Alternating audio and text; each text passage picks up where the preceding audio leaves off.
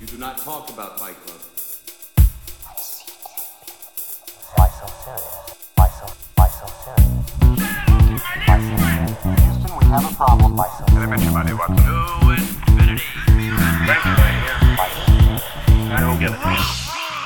Fala, meus caríssimos ouvintes! Estamos de volta para mais um episódio diferentão. Eu sou o Lucas Toffoli Eu sou Vitor Mussolini. e o episódio de hoje é como se um duelo. Pensa num, num cenário agora de faroeste.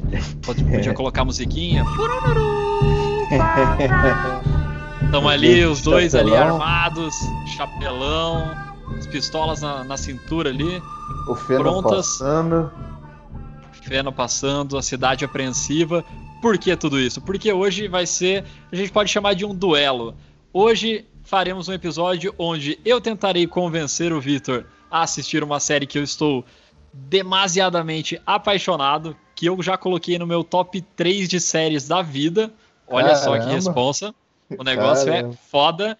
E o Vitor vai fazer a mesma coisa comigo. Não sei se ele colocou no top 3 da vida dele, mas é uma série que ele também tem ficado viciado aí, assistindo como um louco e comentando sempre que dá. Mas a gente vai tentar fazer isso, obviamente, sem dar spoilers, o que deixa muito mais difícil você convencer alguém a assistir a série, porque você quer falar as coisas mais legais que estão na sua cabeça, você quer falar dos plots da série, você quer falar de várias coisas, mas a gente não vai poder fazer isso. E esse episódio é patrocinado por Netflix? Não, não é. Não, poderia. Infelizmente poderia. não é. Poderia. Caso alguém da Netflix esteja ouvindo, Só falar com nós. Sinta-se à vontade. O Instagram tá aberto, a gente quer. A gente pode falar o nome de vocês quantas vocês quiserem. A gente vai falar sem vocês pagar, só pra gente mostrar que a gente é legal. Que a gente tá aberto a negócios, né? Exatamente. Se gostarem do produto, venham que a gente faz isso com o catálogo inteiro da Netflix. Brincadeiras à parte, hoje é um duelo que você já leu, na verdade, pelo título, né? Então não tem por que fazer muito mistério. Dark versus Peaky Blinders. A tarefa não é fácil, porque, primeiro, a gente já assistiu Breaking Bad. Então, o nosso nível de série, pra ser bom, pra indicar um pro outro, é alto. A gente sabe que a gente gosta de coisa que demora para desenvolver, a gente gosta de que a fotografia seja bacana também, que a história surpreenda a gente, e a gente tem um perfil um pouco diferente para lidar com séries. O Lucas vê bem mais que eu, então ele tem uma lista para ver maior, então é mais difícil convencer ele porque ele já tem coisas boas que ele sabe que são boas e que ele quer assistir, e eu gosto mais de ver filme, então é muito difícil eu parar para ver uma série.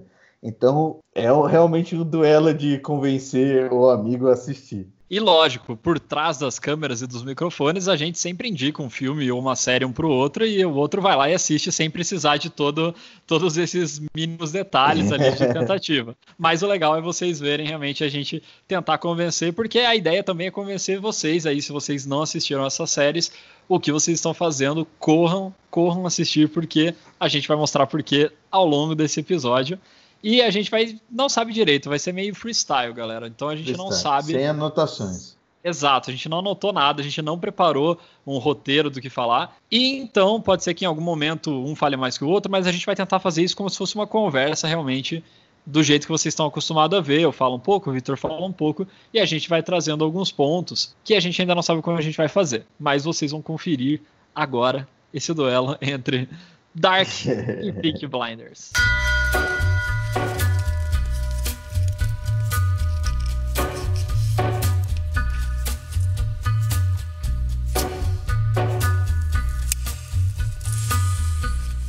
Tá, vamos tirar a parte, a parte é, óbvia que todo mundo pergunta na frente. Seis temporadas, ainda não acabou. Vamos fazer mais. Era pra estar fazendo a sétima, mas tem toda a história do, do corona, da pandemia, teve que parar todas as gravações, como tá todo mundo ligado, né? Parou tudo. Você já vê aí que seis temporadas dá uma assustada. Então, Dá uma não assustada, quero ser o porque- advogado do diabo aqui, né? Porque- Começar já com uma, uma contra, um contragolpe, mas seis temporadas é bastante coisa. Ele vai parar nessa, assim, ele já, vai já não vai ver por causa de- de- da quantidade de temporada. Mas tem um outro ponto dentro disso.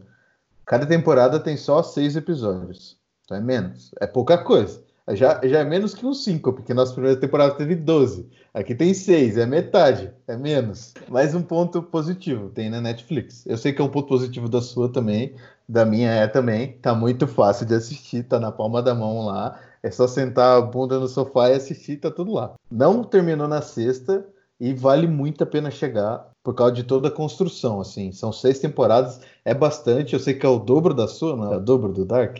Exatamente. Já ia até pontuar isso. O Dark tem três temporadas.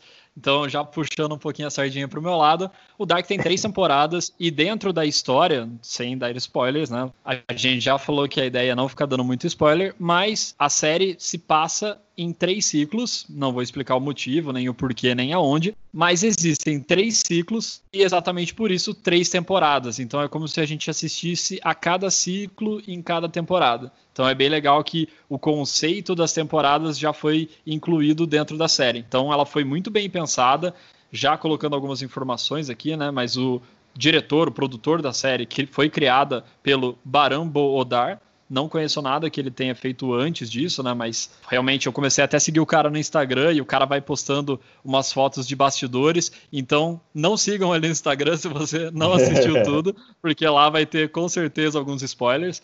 Mas depois que você assistir, com certeza você vai querer seguir o cara, porque ele vai postando várias imagens ali de bastidores e é bem legal acompanhar isso. E é uma série alemã, é a primeira produção alemã da Netflix e não só é a primeira alemã da Netflix, como foi a mais estourada, com certeza, da Alemanha, e uma das mais estouradas da Netflix. Ela tem sido vista em vários países. A Netflix soltou esses tempos atrás um ranking de séries e Dark estava lá nas cabeças. Hum, caramba, hein? Aí o cara, o cara pegou pesado. Peak Blinders já começou apelando, já, né?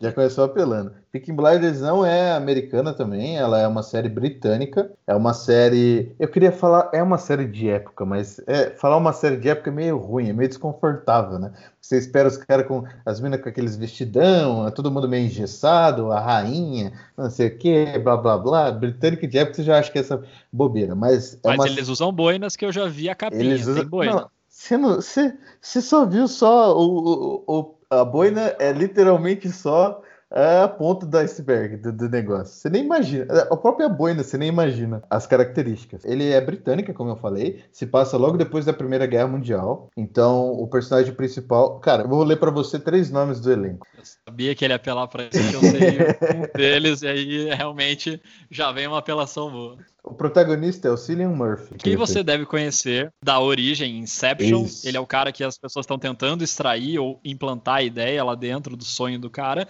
E ele também, cara, para mim, falar isso para mim, né? O fãzaço de Christopher Nolan, inclusive da trilogia do Batman, ele é o espantalho, tanto no Batman Begins, quanto na sua icônica aparição naquele tribunal, naquela corte, no Batman o Cavaleiro das Trevas Ressurge, que ele tá julgando se as pessoas vão andar no gelo ou não.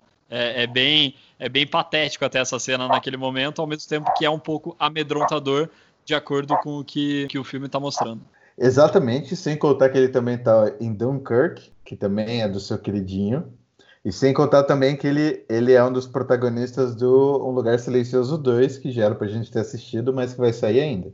E, aproveitando que a gente tá falando dos filmes dele, um parça dele que sempre tá com ele, inclusive nesses filmes que a gente citou, tá com ele em Inception, tá com ele em Dunkirk, e tá com ele nos filmes do Batman, o Tom Hardy, que fez um. Que para mim, o Benny dele é incrível, com aquela voz dele. Eu nasci na escuridão. E sem contar que, sem contar que ele é um ator incrível. Já tá os dois aí, só, só, só dois nomes, eu falei, dois de três, dois de três. Já são esses dois caras que, que a gente já comentou isso várias vezes, né? Que quando é, atores ou diretores e atores trabalham junto, muitas vezes eles tendem a conhecer melhor o trabalho do outro e, por assim, desenvolver um trabalho melhor, né? Você já sabe, por exemplo, um exemplo muito bom é Scorsese e o De Niro, que trabalham junto, muitos outros trabalhos, a gente já sabe o que esperar dos dois, um já sabe o que esperar do outro, então essa intimidade acrescenta no trabalho deles. E muitas vezes esses diretores também são roteiristas e já até criam o personagem imaginando esses atores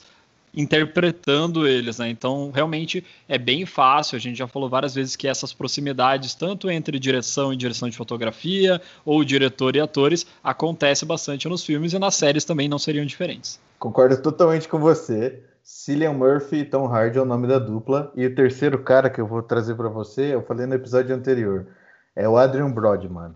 É o cara que fez o pianista. O cara já tem Oscar e ele faz o Luca, que é um italiano. Então você imagina. Tom Hardy é um. Ele é judeu, o Cillian Murphy é um cigano e o Adrian Brody é um italiano. Você imagina, atores muito bons fazendo nacionalidades e é, nacionalidades totalmente diferentes. Tudo bem que judeu não é nacionalidade, mas você é mais fácil te explicar pela religião dele como como vai ser o personagem do que pela pela nacionalidade dele. Muito mais fácil pela religião, religião do que pela nacionalidade. E, então são três atores de patamar extremamente alto fazendo três é, nacionalidades totalmente diferentes. Então já é uma coisa muito interessante de se ver. Quer falar alguma coisa, galera? Já, já tá convencido? Eu vou te falar aqui que realmente só com os atores já é um puta atrativo, porque os caras são muito bons. Fora que você já vê ali pelos materiais promocionais que se trata de alguma coisa relacionada à máfia, né? Não sei se é, é exatamente é, uma não, máfia, aí, mas você aí. já sabe que tá indo por esse mundo. Eu vou falar então... disso, eu vou falar disso ainda, espera, tá na manga, okay. essa, essa, carta tá na manga ainda. Então ele, é, ele é realmente já é muito atrativo visualmente, né? Quando você tá passando ali os filminhos e séries da Netflix, ele já fica bem atrativo, isso é uma verdade. E eu só vou deixar, antes de você continuar, vou deixar já, se você quiser explicar o que é Peak Blinders, se isso poderia ser dito ou se poderia ajudar as pessoas a quererem assistir, porque não é uma nomenclatura comum aí que a gente está acostumado a ver. Né? Peaky Blinders é o nome da organização criminosa de origem cigana. Os caras são ciganos que entram nessa organização criminosa. Então já vou usar minha carta da, que estava na manga. É máfia, é um filme de máfia, só que não é a máfia que a gente está acostumado. É, se passa na década de 20, mais ou menos, é depois da Primeira Guerra Mundial, como eu já falei. Então, como você falou pelo material promocional, você viu como que é a roupa dos caras, toda a ambientação deles, tá ligado? O Tommy Gun, sabe que arma que é essa? Tem um ciclo de munição enorme embaixo, assim. Os caras usam essa arma, então você já sabe mais ou menos onde, onde enquadrar eles na história. Aproveitando que eu tô falando da vestimenta dos caras, a arte do, do, do negócio é impecável, mano. É muito bonita, as cidades são muito bonitas, é uma vila industrial que eles moram, muito bem feito. E você falou de temporada ser muito bem construída. Aqui as seis temporadas são muito bem construídas também, numa pegada meio Heisenberg. Sim, eu falei Heisenberg mesmo. Olha a comparação, olha a audácia do Victor nesse momento. É, você, eu vou ser sincero, não é tão, não é tão, o foco não é igual a Breaking Bad, que é a mudança do personagem, mas é mais não é tão micro quanto só um personagem, é mais macro, é mais a evolução da família inteira. E é como a família evolui, você, o cenário muda também, por várias.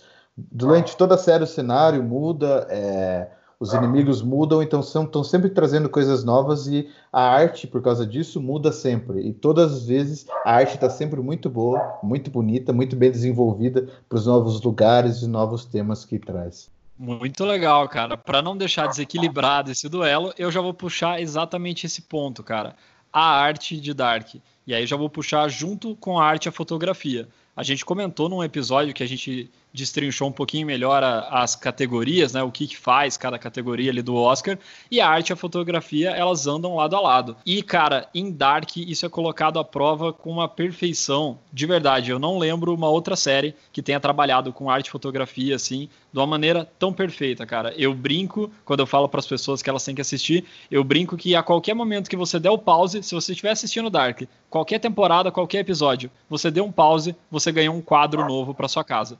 Cara, de tão bonitos que são os planos, de tão bem caracterizados. A trama se passa em Winden, que é uma cidadezinha pequena na Alemanha. Então, ele tem esse aspecto de cidade pequena, todo mundo meio que se conhece, todo mundo meio que já se pegou ali de alguma forma ou outra. Então, tem, tem essas relações. Então é bem legal que você se sente bem íntimo também ali dos personagens, porque você está vendo os núcleos, as principais famílias daquela cidade e como tudo foi construído, né? Como até chegar na nossa data atual, como que as famílias foram crescendo e como foram sendo criadas relações. E a arte ajuda muito nisso. Os personagens, eles não são aqueles personagens de desenho que têm a mesma roupa o tempo inteiro, mas existem personagens que têm umas roupas mais peculiares e que acabaram ficando marcados por essas roupas. Por exemplo, o Jonas, que é praticamente um personagem principal. Não tem muito um personagem principal só, mas se a gente fosse colocar, o Jonas é um desses personagens e ele tem um casacão amarelo. Tanto que se você viu qualquer abertura de Dark ou qualquer material promocional também, você vai ver que sempre tá essa jaqueta amarela, que é uma capa de chuva, na verdade, amarela, que ele utiliza. Então isso é uma coisa que virou marca registrada da série. A gente segue bastante a história dele, mas acaba que isso influencia em várias outras histórias. Então, quando você vê, e aí porque então eu vou contar uma coisa que você já sabe logo de cara em Dark, que você vê diferentes tempos. Então, existe viagem no tempo, existe o conceito da viagem no tempo dentro de Dark, isso você já é apresentado logo no começo. A gente vê vários anos distintos, a gente vê 1986, a gente vê 2019, a gente vê coisas mais para frente, a gente vê coisas mais para trás. Aí eu já não vou entrar específico nos anos, porque senão pode ser algum tipo de spoiler. Mas, cara, imagina, você consegue ver pelas vestimentas das pessoas como elas estão nos tempos diferentes, como elas se vestiam, como elas se portavam, como eram as maquiagens, os cabelos. Então, tudo isso é muito legal no ponto da arte. E a fotografia é o que eu falei. A cidade que eles escolheram ali, né, as locações são muito bonitas, tem milhões de planos extremamente abertaços, assim, que você vê cenários gigantescos. É tudo muito bonito, cara. Então, vale muito a pena assistir a série falando da parte técnica a arte é muito boa, a fotografia é muito boa, e aí eu já puxo mais uma parte técnica que é a trilha sonora.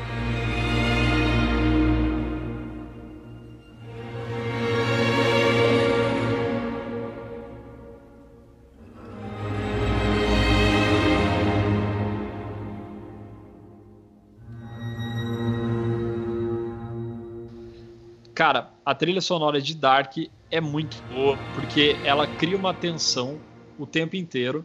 Eu vou até colocar essa trilha sonora tocando aqui um pouquinho atrás, porque ela tem alguns pontos muito característicos. Então ela tem músicas que aumentam e abaixam para dar aquela tensão, para dar aquele receio, né? Você não sabe o que está acontecendo e em vários momentos os personagens ficam nessa, nessa situação de, cara, o que está acontecendo? Eu tô com medo, eu não sei, isso é novo para mim. Então isso acontece bastante.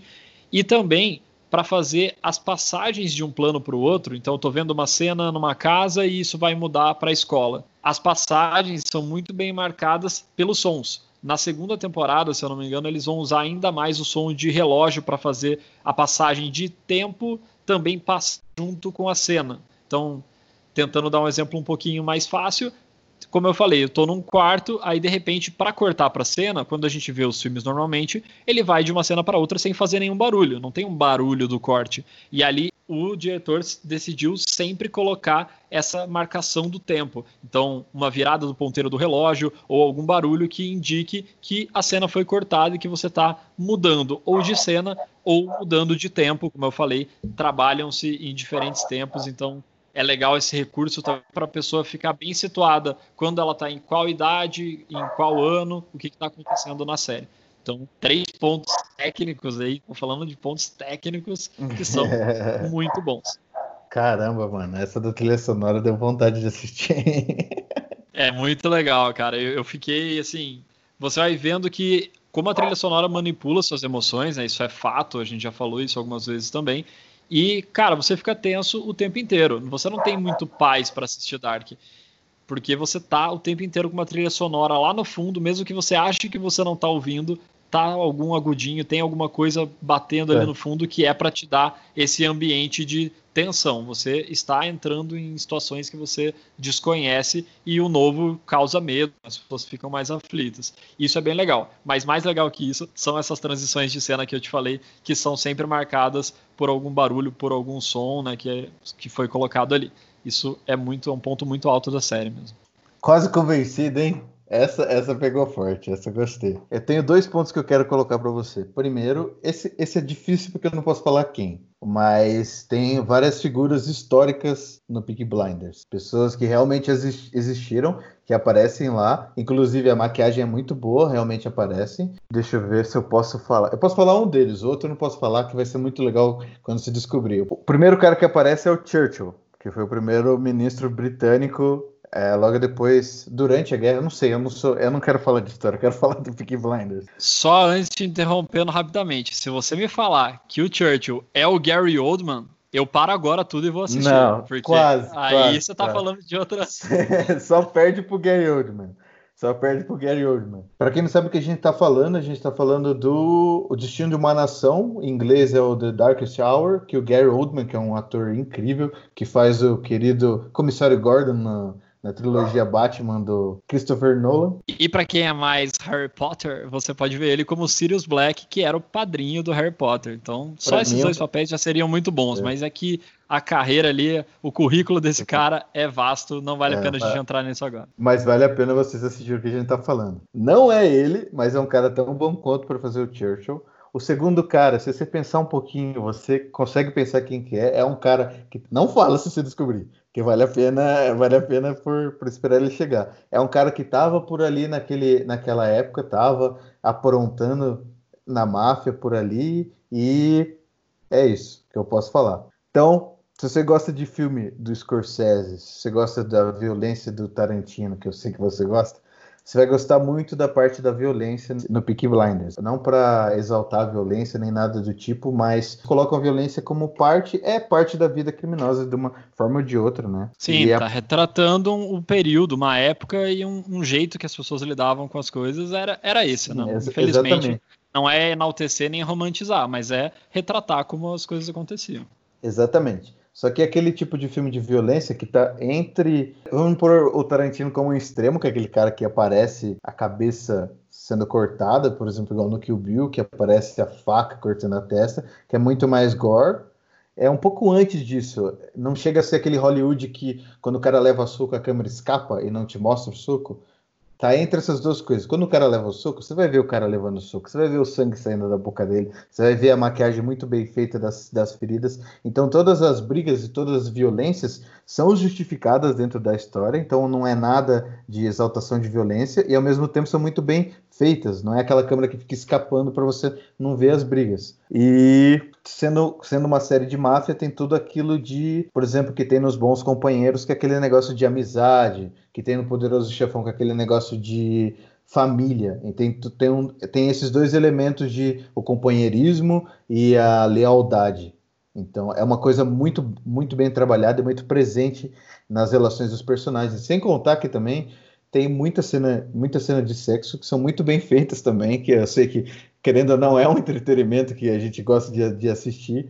Então é mais um ponto positivo aí da série. Massa, Dark não vai muito para esse lado, né? Tem cenas violentas, posso dizer que existem cenas violentas, existem cenas de sexo também, né? Hoje em dia, acho que as séries não, não existem se elas não fazem algumas cenas mais apelativas, assim, né? E nem tô falando pelo lado ruim mesmo, mas é porque se a vida real acontecem essas coisas, acontece isso nos relacionamentos, não tem por que não aparecer isso também nas cenas das séries, porque isso torna tudo muito mais real, né? Você consegue, inclusive, se apegar mais aos personagens e se interessar mais por um ou por outro, de acordo com o que vai acontecendo na vida dele e de acordo com o que você consegue se ver no personagem. Então, se o personagem faz coisas mundanas, vamos dizer assim, né, que você também faz, você automaticamente se conecta com ele. Dark tem um pouco de violência, ele não é, de longe não é o foco, mas como eu te falei, ele, ele cria esse ambiente de tensão o tempo inteiro. Então você está sempre na iminência de ver uma briga, ou na iminência de ver alguma agressão, ou na iminência de alguém desaparecer. A tensão que ele vai criando é exatamente isso. Você sempre quase acontecendo alguma coisa catastrófica, ou alguma coisa que não vai ser explicada tão rápido, e por isso você fica com esse, essa sensação de tensão, que é legal, que quem gosta de assistir e eu não indico filmes de terror, porque a ideia também não é assustar. Ele, eu já conversei com pessoas que assistiram que falaram, fiquei muito assustado. O tempo que passava ali eu ficava com medo, ficava tenso. Mas esse não é também totalmente o foco. Ele tá muito mais para te deixar um pouco às cegas do que está acontecendo.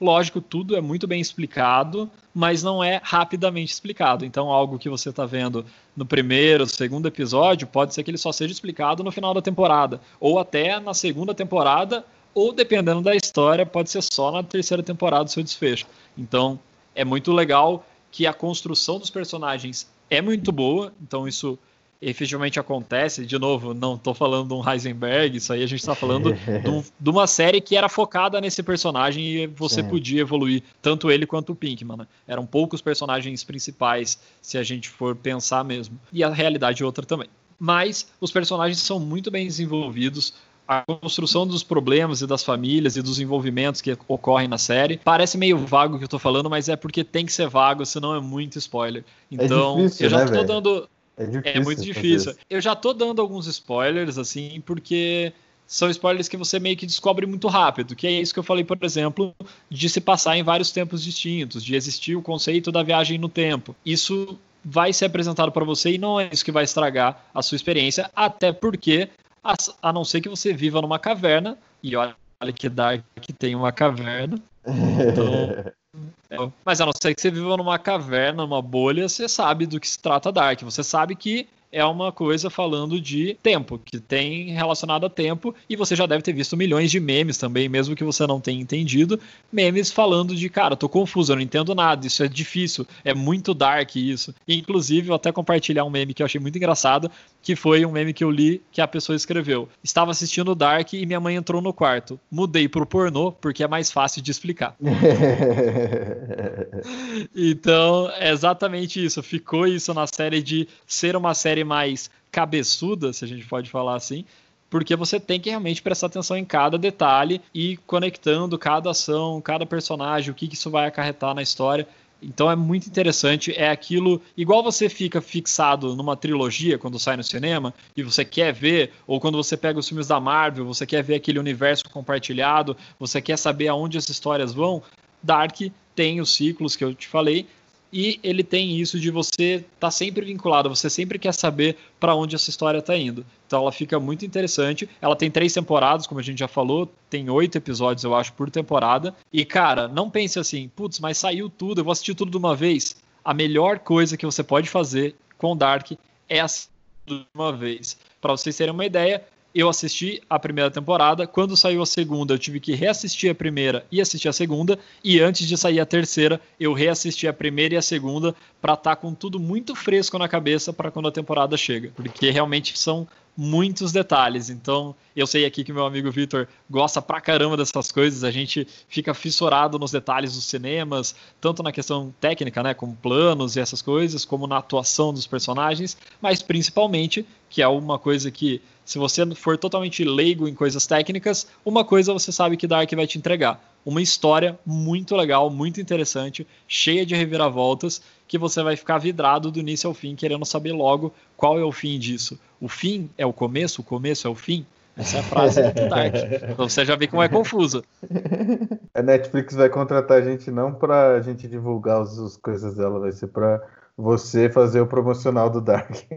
Mano, você já me convenceu a assistir. Tô com vontade de assistir agora já, pra, falar, pra ser bem sincero pra você. Vou acabar com a listinha do Victor de 365 filmes no ano. Mas vale a pena, cara. Depois você recupera tempo perdido, o Dark vale a pena. E claro, eu já tô totalmente convencido pra ver Peak Blinders. Eu já tava com interesse, já tá ali no minha lista ali pra assistir depois. Eu já tinha achado muito legal o visual, né? O material promocional, como eu falei. Os trailers, né? Aquele trailerzinho que roda se você deixar parado em cima na Netflix, já são extremamente interessantes. Aí o Vitor vem, me fala dos atores, me fala que tem umas surpresas muito legais na série, fala que retrata máfia que a gente gosta pra caramba de ver, a gente é fãzaço do Scorsese, não tinha como não gostar de máfia. E ainda fala que toda essa história é muito bem ambientada, com milhões de sotaques e milhões de acontecimentos. Não tem como a gente não querer assistir, eu tenho certeza que você em casa também está convencido de assistir Peak Blinders e Dark, Netflix, paga nós. É, é isso. O duelo de indicações é assim, essa proposta nova que a gente está trazendo, essa é a primeira vez. Se vocês gostaram, fala pra gente que a gente pode fazer muitos, muito mais desses, né? A gente tem várias indicações, várias coisas que a gente quer convencer o outro a assistir. Então, por favor, nesse episódio, principalmente, é mais do que todos que a gente pede para vocês. Comentem, vão no, na capinha lá do episódio, comentem, mandem direct no Instagram, mas falem se vocês curtiram demais isso, a gente faz mais porque foi muito divertido também ficar tentando convencer e ao mesmo tempo foi divertido, foi difícil pra caramba você ficar falando da série sem poder falar muito da série, né? Mas é bem legal o exercício. E a gente conclui o episódio com isso. Na verdade, a gente chama de duelo porque é um tentando convencer o outro, mas acho que no final das contas quem sai vencendo é quem tá ouvindo, que ganha duas indicações com todos os pontos positivos possíveis. E com essas belas palavras de Vitor, encerramos mais um episódio. Até a próxima. Falou!